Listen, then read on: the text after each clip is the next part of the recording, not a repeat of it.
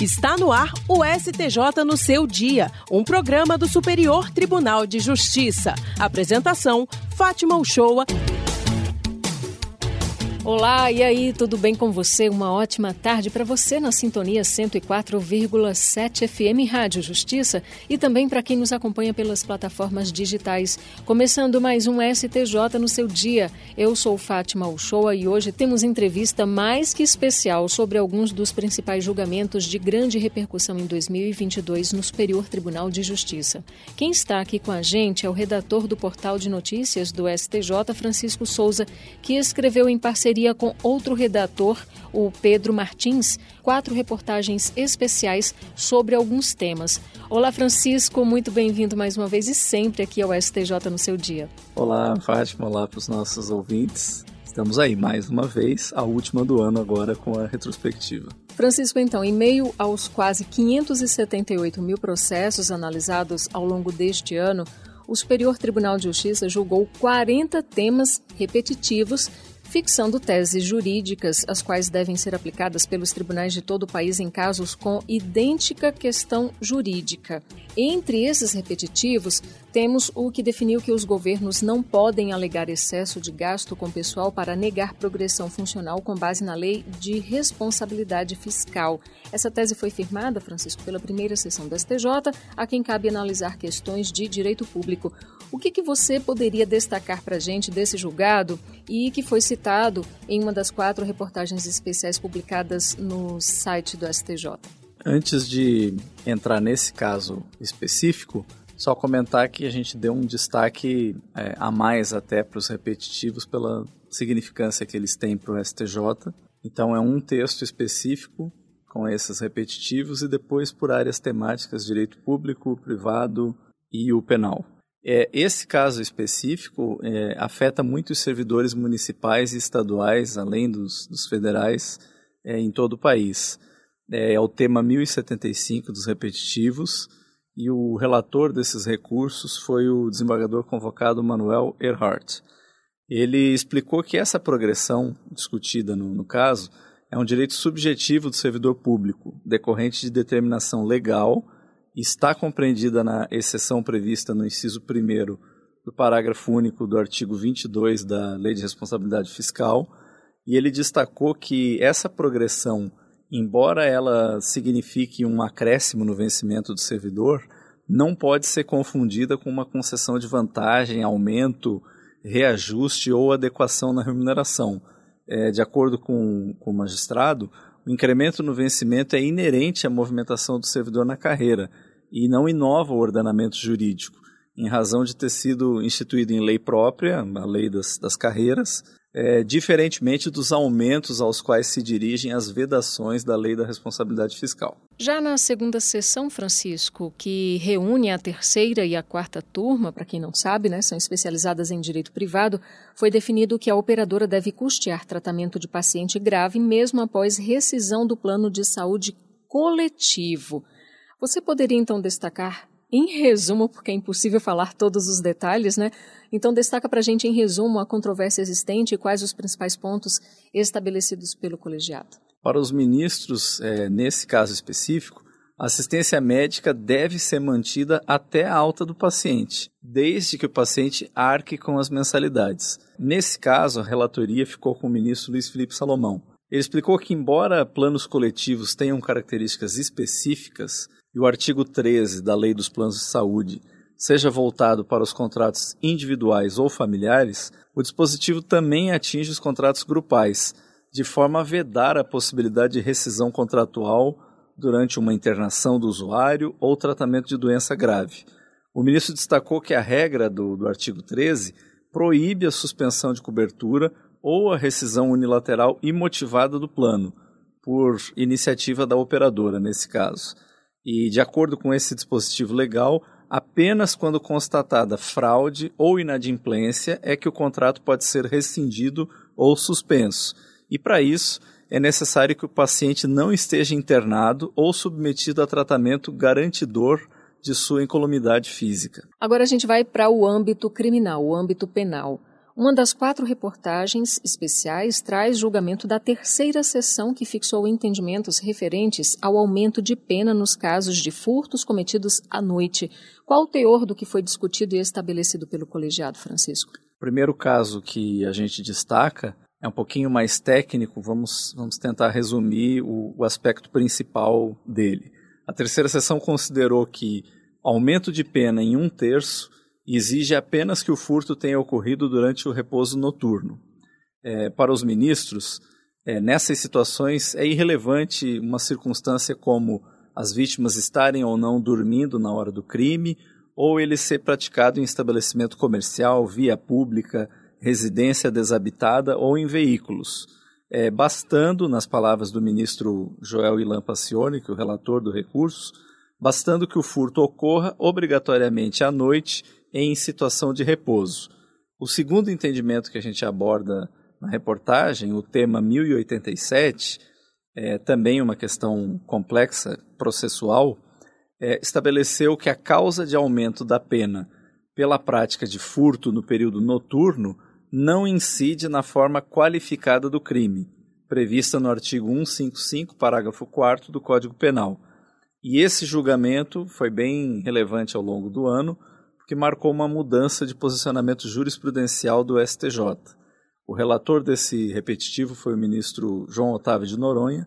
Ele lembrou que em 2014 o STJ adotou o entendimento de que a causa de aumento era aplicável tanto à forma simples quanto à forma qualificada do delito de furto. No entanto, o ministro explica que o parágrafo 1 do artigo 155 do Código Penal se refere à pena de furto simples, e não a do furto qualificado, descrita três parágrafos depois, na, nesse mesmo artigo. É, segundo o ministro Noronha, para que fosse considerada aplicável essa majorante no furto qualificado, o legislador deveria ter inserido o parágrafo 1 do artigo 155 após a pena atribuída à forma qualificada, o que não ocorreu, justificando o entendimento do colegiado. E uma das discussões com maior repercussão, digamos assim, e controvérsias na pauta de julgamentos do STJ tratou de definir a obrigatoriedade de planos de saúde cobrirem ou não tratamentos listados no rol da ANS, que é a Agência Nacional de Saúde Suplementar. Qual foi o entendimento adotado pelos ministros da segunda sessão do STJ, Francisco? Esse assunto foi talvez não só o mais polêmico, mas o de maior repercussão ao longo do ano. Então a gente deu uma atenção especial também nessa retrospectiva, porque foi um julgamento longo. Começou na segunda sessão em fevereiro e o julgamento foi concluído após em junho. Voto vista, novo pedido de vista. Foi bem demorado e sempre com bastante atenção da mídia e do jurisdicionado. Por maioria de votos, a sessão definiu que o rol da ANS é, em regra, taxativo ou seja, não admitiria ampliações. Além disso, também o colegiado estabeleceu outros entendimentos sobre o assunto, nosso ouvinte pode conferir detalhadamente na reportagem. E sobre a questão principal, o ministro relator desse caso, o ministro Luiz Felipe Salomão, ele salientou que em diversas situações é possível sim ao judiciário determinar que o plano garanta ao beneficiário a cobertura de procedimento não previsto pela ANS, dependendo de critérios técnicos e da demonstração da necessidade e da pertinência desse tratamento. O ministro Salomão fez uma lembrança importante que nenhum país do mundo tem uma lista aberta de procedimentos e eventos em saúde de cobertura obrigatória pelos planos privados. Interessante desse caso é o impacto das decisões do STJ em toda a sociedade, mobilizando, por exemplo, o Congresso Nacional. Após essa decisão da segunda sessão, a questão foi discutida no Congresso, culminando com a aprovação e a sanção da Lei 14.454, que estabeleceu critérios importantes para permitir a cobertura de exames ou de tratamentos de saúde não incluídos na lista da ANS. Então a gente teve aqui um entendimento na STJ e uma consequência imediata na legislação federal. Muito interessante, foi uma provocação até, né? O STJ provocou essa situação até culminar em uma legislação que mexe e interfere na vida de vários, de milhares de brasileiros, né? Então, Francisco, o assunto, agora a gente vai falar, né, bem de família, ele sempre garante discussões jurídicas Enfim, e o STJ decidiu várias demandas relacionadas à caracterização desse tipo de bem. Quais as que você poderia salientar para a gente e que foram mencionadas em uma dessas quatro reportagens especiais publicadas? Fazendo a pesquisa nesses quase 578 mil julgamentos do STJ ao longo do ano, chamou bastante a nossa atenção a quantidade é, de assuntos, de processos discutindo essas questões de imóveis, principalmente relacionado à questão do bem de família. A gente tentou separar aqueles que tiveram maior repercussão, seja pela visualização é, no nosso site, ou seja pela relevância jurídica do que foi decidido. Um dos casos que a gente destaca, recurso especial 1.960.026, julgado pela quarta turma. Os ministros decidiram que um imóvel em construção pode ser considerado bem de família, cuja penhora, salvo algumas exceções, é vedada por lei. Por colegiado, o fato de o devedor não residir no único imóvel de sua propriedade, que ainda está em fase de construção, por si só não impede a classificação desse imóvel como bem de família. O relator desse caso foi o ministro Marco Buzzi. Ele explicou que desde que não estejam configuradas as exceções à impenhorabilidade estabelecidas nos artigos 3 e 4 da Lei 8009, o imóvel deve sim ser considerado antecipadamente como bem de família, pois se trata do único imóvel de propriedade do casal, no caso que estava sendo analisado era um casal, no qual pretende fixar a sua residência. Outro caso que a gente destacou, dessa vez julgado pela terceira turma, os ministros concluíram que um imóvel cedido pelo devedor à sua família também pode ser considerado impenhorável. Conforme o colegiado, para fins de proteção da Lei 8.009, é suficiente que o imóvel sirva de residência para a família do devedor, ainda que ele não more no local, apenas podendo ser afastada a regra de impenhorabilidade do bem de família quando verificada alguma das hipóteses do artigo 3 da lei. O relator desse caso foi o ministro Marco Aurélio Belize. E para dar um terceiro exemplo de outro caso que a gente destacou na reportagem, agora voltando para a quarta turma, o entendimento dos ministros em outro caso que o imóvel único adquirido no curso da execução pode ser considerado bem de família. O relator desse caso foi o ministro Luiz Felipe Salomão e ele explicou que o bem de família voluntário ou convencional é aquele cuja destinação decorre da vontade do seu instituidor, visando a proteção do patrimônio em relação à satisfação forçada das dívidas do devedor proprietário do bem. E aí o ministro explica que o Código Civil confere ao titular da propriedade a possibilidade de escolha do bem eleito, colocando como condição de validade apenas a circunstância de que o bem escolhido não tenha valor que ultrapasse um terço do patrimônio líquido existente no momento da afetação.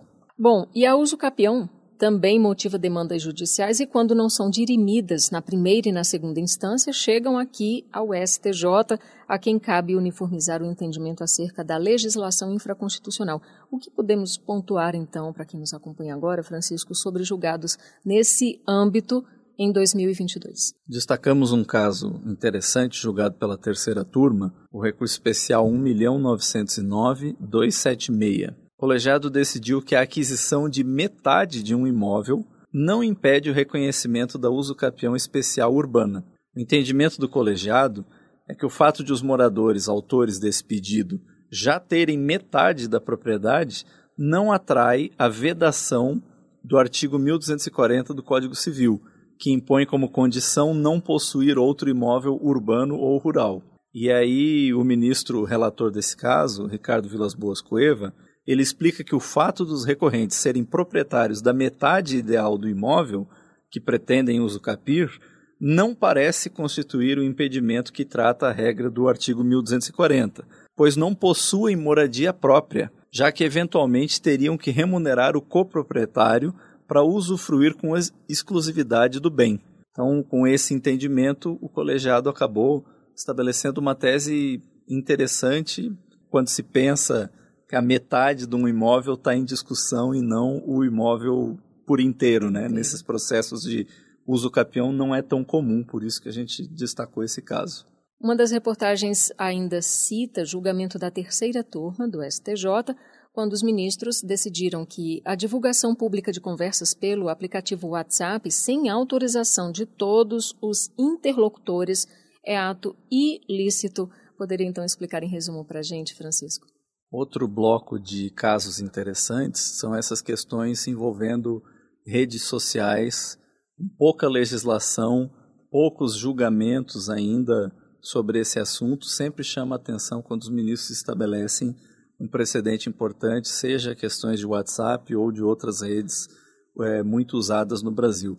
Nesse caso, é, não só é um ato ilícito e pode resultar em responsabilização civil por eventuais danos, salvo quando a exposição das mensagens tiver o propósito de resguardar um direito próprio do receptor dessas mensagens. É, o entendimento da terceira turma é que, assim como ocorre nas conversas por telefone, aquelas travadas pelo aplicativo de mensagens são resguardadas pelo sigilo das comunicações, de forma que a divulgação do conteúdo para terceiros depende ou do consentimento dos participantes ou da autorização judicial. A relatora desse caso foi a ministra Nancy Andrighi. Esse foi os embargos de divergência no recurso especial 1.903.273 e a ministra explica que ao levar o conhecimento público de uma conversa privada, além da quebra de confidencialidade, estará configurada a violação à legítima expectativa, bem como a privacidade e a intimidade do emissor, sendo possível, sim, a responsabilização daquele que procedeu à divulgação, se configurado o dano. O reconhecimento de pessoas foi um dos destaques entre os julgados pelo STJ na esfera penal. Outra situação aí, outra questão de bastante repercussão a nível nacional, quiçá mundial, né? O que, que você gostaria de resumir para a gente sobre o apurado em uma dessas matérias especiais que trata desse assunto de reconhecimento de pessoas? Um caso que não poderia faltar na retrospectiva foi um julgamento do mês de junho da sexta turma, que os próprios ministros consideraram que a sessão foi histórica ao analisar três processos desse reconhecimento facial. Pano de fundo, a qualificação da investigação criminal.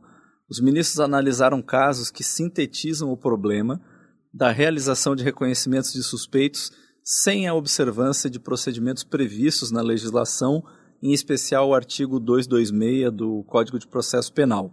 Em todas essas situações analisadas pela sexta turma, por falta de respeito à lei, foram anulados os procedimentos de reconhecimento inclusive com pareceres favoráveis do Ministério Público Federal e a manifestação no dia da sessão não só do advogado dessas pessoas, mas como do próprio Ministério Público e de todos os ministros, é, além do voto do relator, voto oral dos outros ministros que integram o colegiado devido à importância do assunto. O relator desses casos foi o ministro Rogério Schietti Cruz e ele alertou para o fato de que esses processos, você consegue perceber um traço em comum neles, que é o fato dos suspeitos serem pessoas negras, trazendo à tona a questão da discriminação racial também nas diligências policiais, sobretudo em, em comunidades pobres. O ministro explica que há um componente racial presente em quase todos os casos, é, ressaltando que as maiores vítimas desse tipo de ação do Estado são pessoas que moram nas periferias e que muitas vezes não têm a quem recorrer.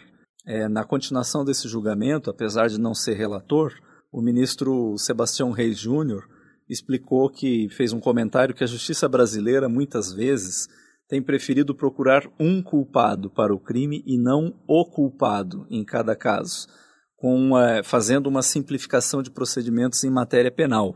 É, o ministro é, apontou que o Judiciário e o Ministério Público tem aceitado qualquer informação apresentada pela polícia, gerando esses problemas que acabam chegando para o STJ resolver.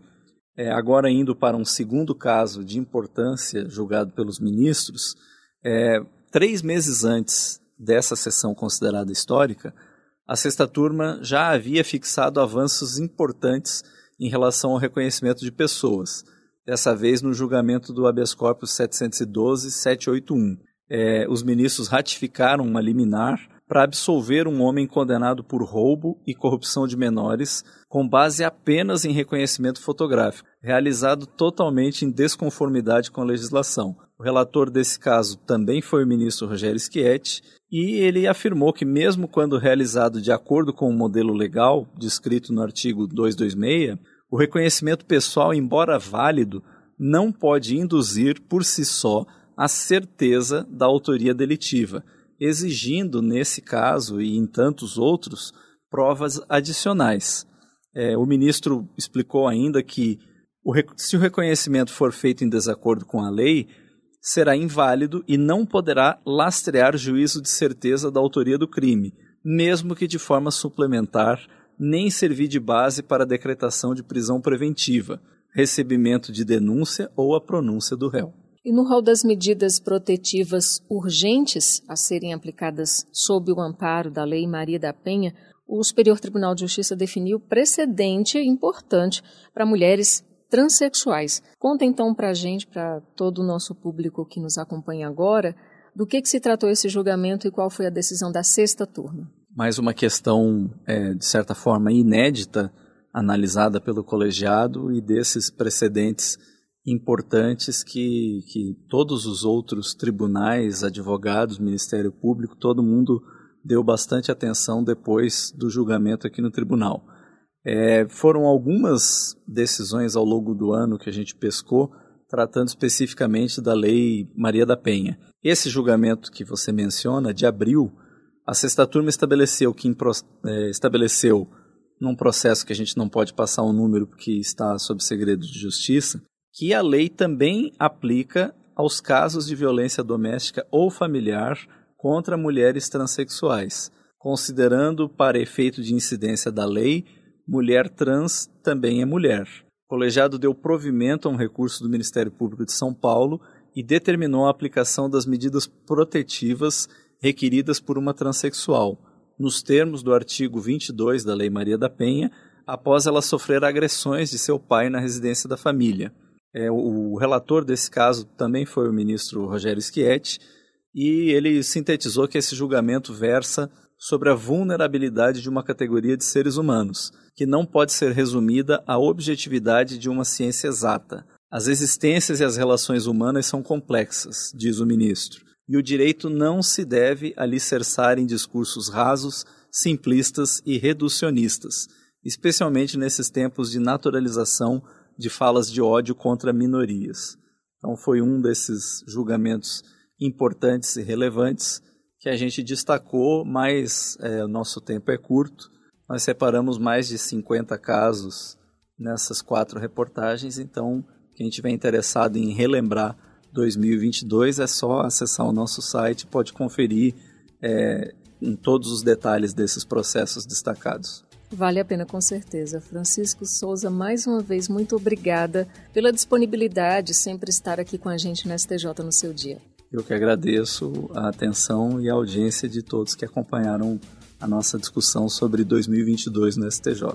Pessoal, o conteúdo completo dessas reportagens sobre as quais conversamos hoje, vocês podem conferir no site stj.jus.br. Todo domingo, uma matéria especial é publicada no portal abordando tanto questões institucionais como jurisprudenciais referentes ao Tribunal da Cidadania. Com certeza vale a pena conferir. Para acompanhar novamente este e outros produtos da Coordenadoria de TV e Rádio do Superior Tribunal de Justiça, acesse a sua plataforma de stream de áudio preferida. STJ no seu dia. E o STJ no seu dia fica por aqui. A gente agradece a sua companhia em 104,7 FM Rádio Justiça e também para você que nos acompanhou pelas plataformas digitais. O STJ no seu dia tem produção de Janaína Figueiredo, trabalhos técnicos de Júlio César, direção de Daniele Lombardi e coordenação geral de Eduardo Moura. Até sexta-feira que vem. A gente se encontra.